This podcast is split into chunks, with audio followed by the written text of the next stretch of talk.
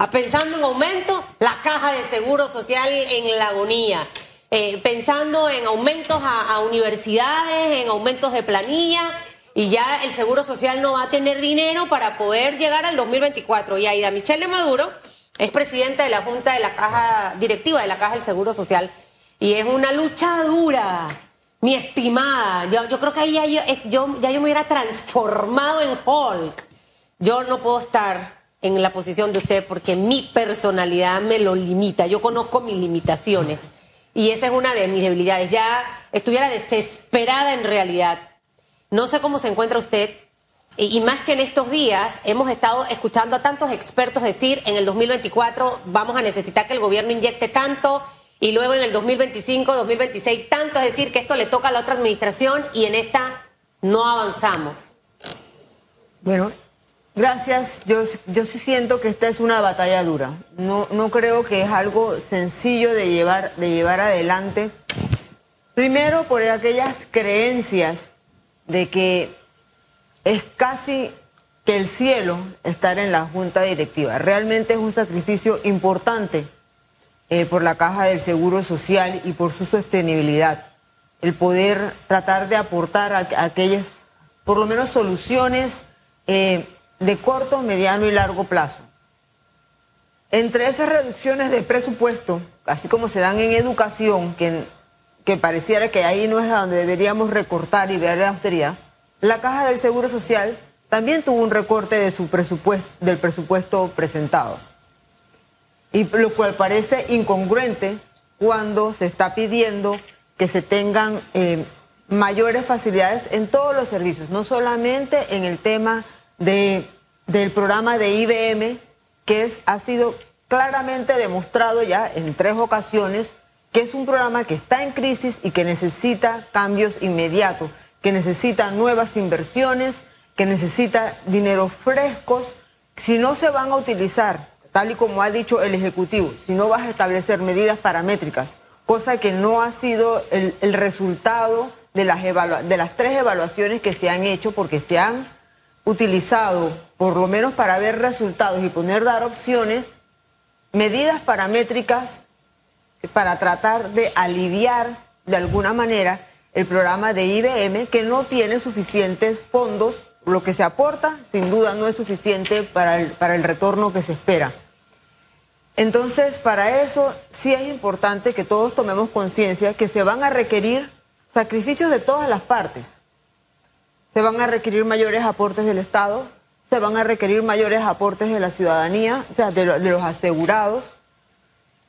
Pero tenemos que entender de dónde vienen los aportes del Estado. Los aportes del Estado sin duda vienen de los impuestos y de las tasas que se van destinando para las diferentes funciones, pero no cae del cielo, que parece que, es- que parece que fuese el sentir de algunos que piensan que el Estado lo tiene que poner, pero el Estado lo pone de a dónde, de aquellos que contribuimos al fisco. Si no, si no, ¿de dónde, ¿de dónde va a salir? O sea, todos estamos esperando que alguien más lo ponga, que salga de otros fondos, que se... ¿Qué sí necesitamos hacer? Una reconfección de los procesos para que sean mucho más ágiles, para que sean mucho más eficientes, porque en el camino nosotros perdemos mucho. Nosotros perdemos en, el costo, si pusiéramos a hablar de medicamentos, si nosotros nos demoramos mucho en obtenerlos y- o poder pagar por esos medicamentos, por supuesto que los costos van a ser más altos. Y lo mismo nos pasa con el resto de los equipos.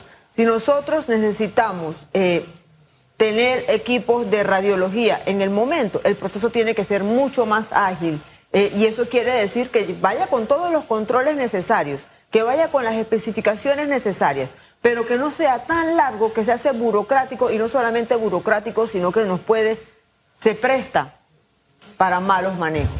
Entonces, esa transparencia nosotros la podemos, se puede tratar con eh, una digitalización de los procesos. ¿Por qué? Porque las máquinas no piensan. Las máquinas simplemente van a seguir un proceso y no se van a prestar para susceptibilidades. El cambio y la revisión de los procesos es, permanente, porque incluso la digitalización es un mundo que es, es, cambiante. Lo que hace un año era lo último, ya este año no lo es. Y tristemente en la burocracia estatal, eh, en su gran mayoría, hay como una especie de alergia. Eso no es solamente en la caja de seguro social. Esto se hace así, siempre se ha hecho así, y hay que seguirlo haciendo así. ¿no? Eh, por ejemplo, cuando me dicen, no, es que la junta directiva es una prácticamente una corregiduría, porque ahí van todos los casos. Bueno, es que si siempre lo han hecho así, ese proceso hay que revisarlo. Hay que estar en la ley. Bueno, entonces cambiemos la ley. lo que no podemos es seguir transitando por esta ruta porque vamos a la destrucción. Y en este caso, hablamos de una institución que nos pertenece a todos. Yo lo digo por mi parte como asalariado, sí, pertenece a los trabajadores, pero también pertenece a los empresarios.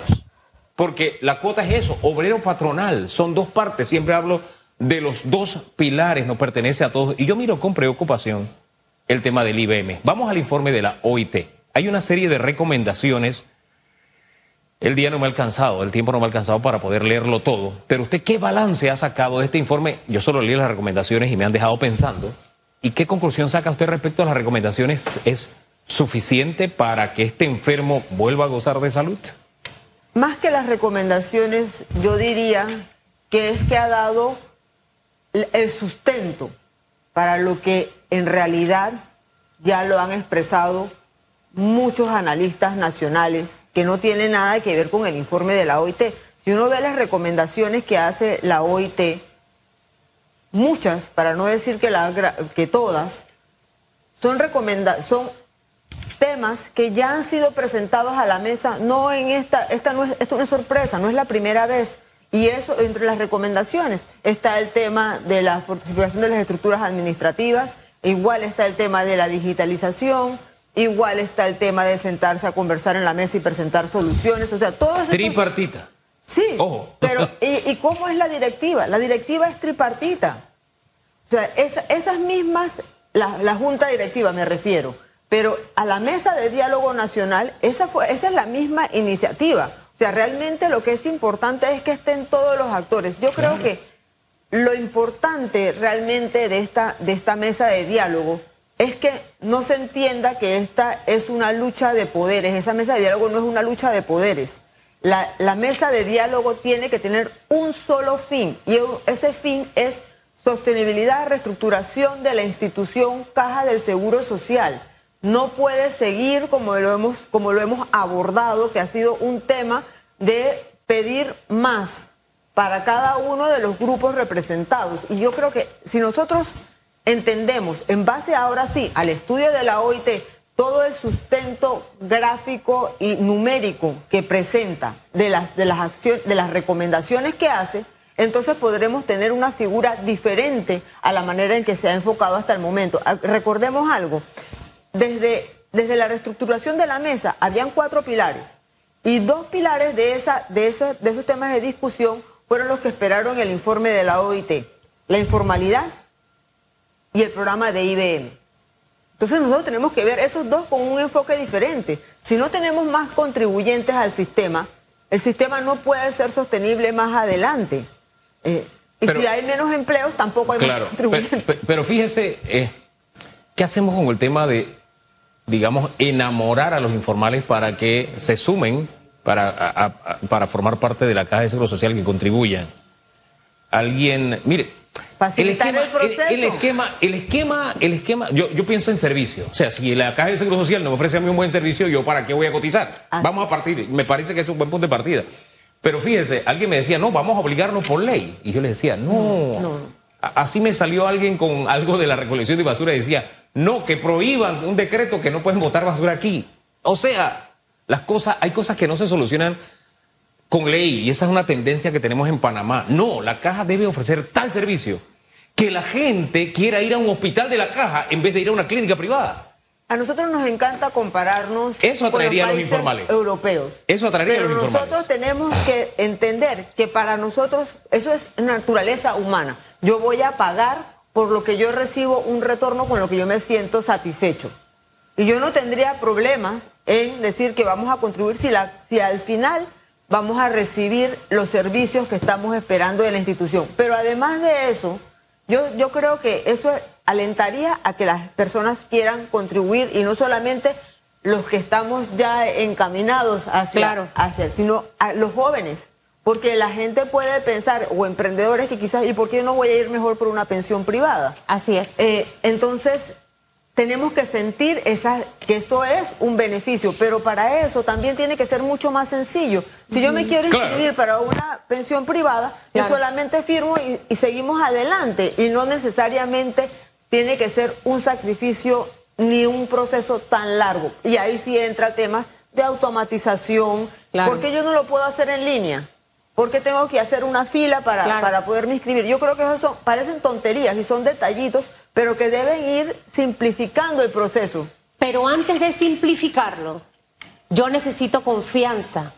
Por supuesto. Si yo no tengo confianza, de nada sirve a Ida Michelle de Maduro que me vengan con todos los procesos desburocratizados. Y le explico por qué.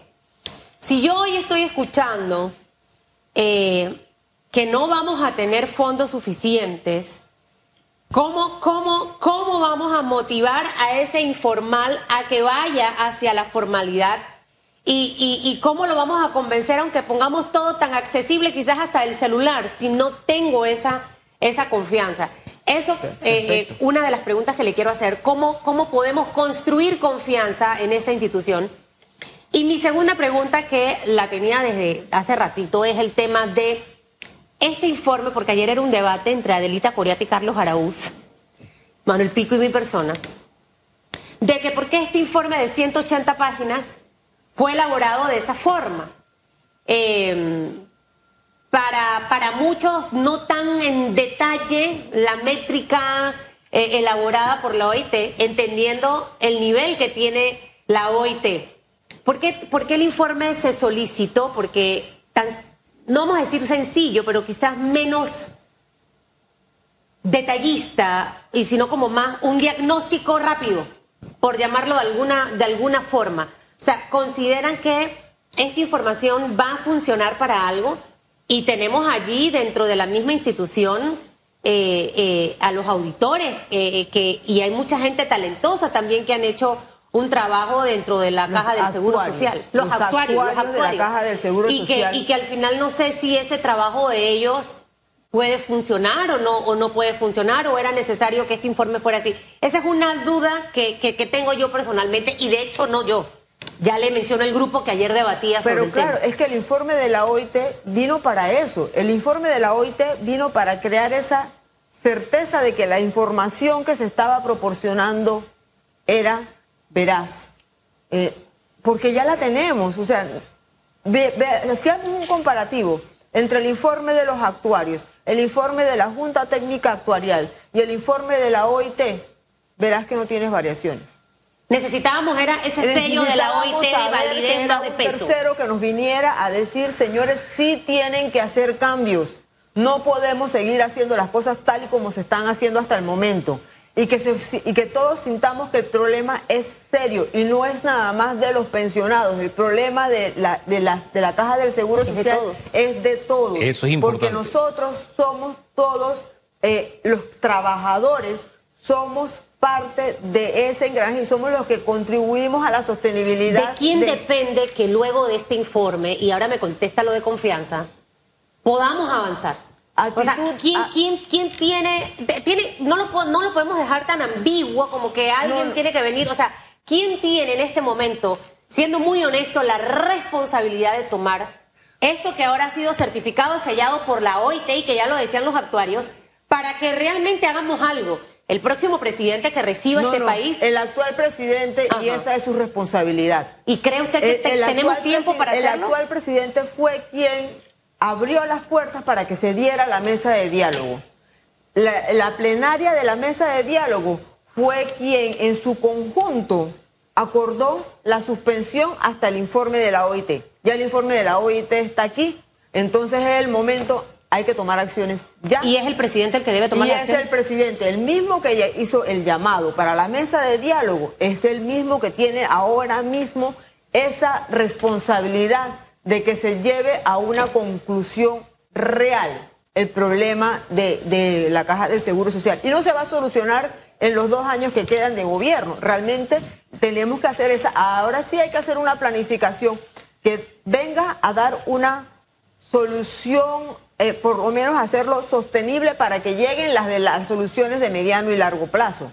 Pero en este momento, porque decir que sí, nos quedamos sin fondos a, a principios del programa de IBM de beneficio definido para eh, principios del 2024, eso no es, ¿por ¿por qué, hemos esperado? Si este anuncio se viene dando desde el año 2000, venimos con eso y por eso se hicieron unas modificaciones en el 2005. Y en el 2005 dijeron, señores, antes de 10 años, de, los próximos 10 años, hay que hacer nuevas modificaciones para seguir más adelante. Pero eso es lo que no hemos hecho. Hemos dejado todo hasta el final, hasta cuando ya tengamos la soga al No lo hemos hecho, pero no es excusa para seguir el mismo no es camino. Excusa. Ahora pero señor, yo quiero además dejar algo. Nosotros como, como ciudadanos, olvidémonos de, de, lo demás. Como ciudadanos, como panameños, nosotros tenemos que pensar fuera de la caja para, la, para el tema. O sea, me refiero en, en un pensamiento más amplio. Nosotros no podemos seguir, tal y como dijiste más temprano,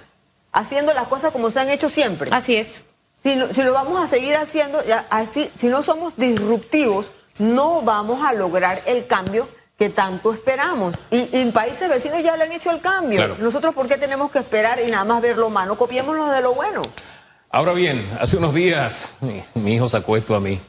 Se enfermó, le mandaron inyecciones y el hombre no quería ponerse la segunda inyección. La primera fue un lío y la segunda no. Yo le dije, mire, hijo, nos duele, nos duele. La mujer dice que nosotros somos, pero la verdad es que eso duele. Yo lo entiendo, pero tiene que ponérsela. Usted vaya y salga de eso. Relájese para que le duela menos. Respire por las mismas indicaciones que se dan siempre. Ahora le dije que le iba a comprar unas figuritas del álbum para que del mundial para que el hombre tuviera una motivación adicional. Le pongo este, este ejemplo porque lo que viene es una vacuna te dijo, requiere sacrificios y sacrificios de todo, es decir, no hay salida fácil. Y tenemos que hablar con esa franqueza. Nos va a doler, nos va a doler.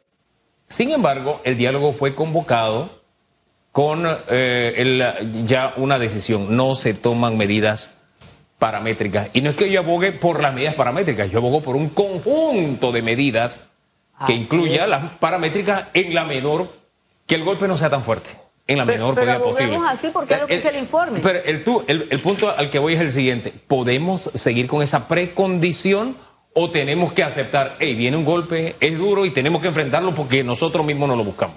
Todas las opciones tienen que estar sobre la mesa. Nosotros no podemos seguir, a pesar de que fue el llamado que hizo el Ejecutivo, pensar que vamos a dejar algunas medidas por fuera. Evaluémoslas todas de repente en el conjunto podemos encontrar esa medida que sí nos va a doler, pero que no nos duela tanto. Y que, si, y que por lo menos quizás nos den a nuestro paquetito de figuritas. Es, decir, es que yo creo que eso es lo que requiere el país, saber que, que yo voy a aportar, pero yo voy a aportar porque yo voy a tener un beneficio más adelante y que va a ser esa sostenibilidad. Yo amo a Panamá, yo con todo mi corazón, y yo sé que nosotros podemos lograrlo, pero para poder lograrlo, sé que nos va a tocar una cuota de quizás de, mayor empeño, de mejor actitud.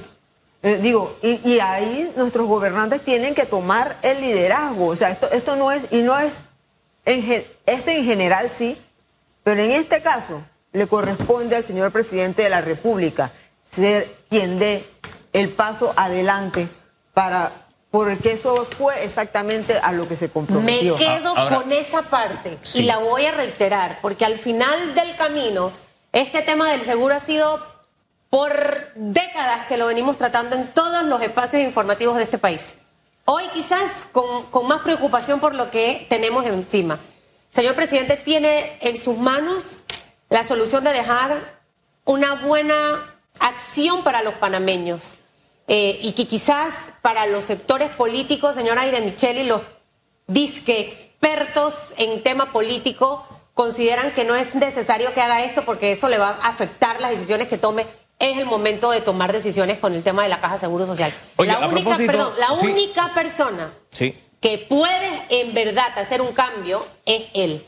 De nada sirve que hablemos todas las semanas, que yo traiga aquí a todos los expertos, al señor Tribaldo, eh, al señor eh, Abadía, de nada sirve. Al final el que tiene la disposición de hacerlo es el presidente, así que eso lo rescato y creo que ahí es donde tiene que haber la presión. Dele, Sí, ahí tenemos que ir. Oiga, se me fue lo que le iba a preguntar. Ah, disculpe, que estamos recibiendo y conversando con usted a la vez. Recibiendo mucha información. De verdad que est- esos dos temas de hoy causan mucha, pero mucha reacción, eh, mucha interactividad.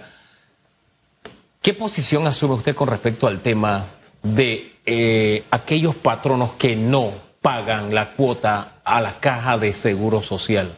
Que para mí son unos ladrones. O sea, si tú le sacas al empleado la cuota y no la reportas, tú te conviertes en un ladrón. Tenemos que, que tenemos que cambiar la ley, ser más fuertes. No, no tienes ¿Qué- que qué? cambiar la ley. Lo que tienes es otra vez, acuérdate, ¿qué dice? Fortalecimiento de los eh, actores administrativos. Realmente la caja del Seguro Social tiene que tener un sistema de cobros mucho más eficiente. Pero para eso, señores, Ah, Tienes que hacer que, todos cumplan con su obligación. Eso no hay lugar a dudas, no hay que poner, no hay, no hay ninguna excusa, no hay ninguna justificación eh, que valga. Pero para eso tú tienes que tener también, un, tienes que cumplir la ley.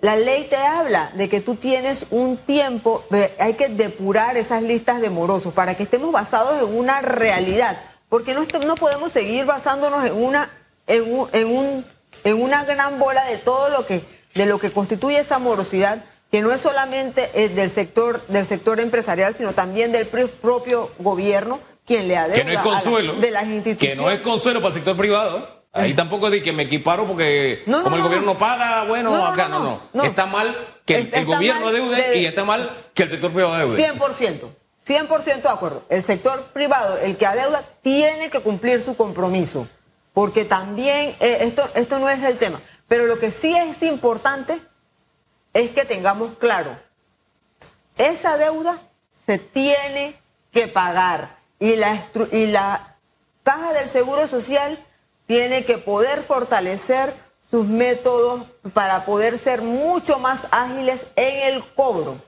en el cobro y en las medidas que se puedan tomar para el pago de esas morosidades. Pero también tiene que tener un listado depurado, porque si no los recursos, no importa cuánto se les asigne, y me refiero a las, a las personas que estén trabajando en eso, si nosotros estamos trabajando con listas de empresas que tienen mucho más de 20 años de no existir, a donde todas las personas han fallecido.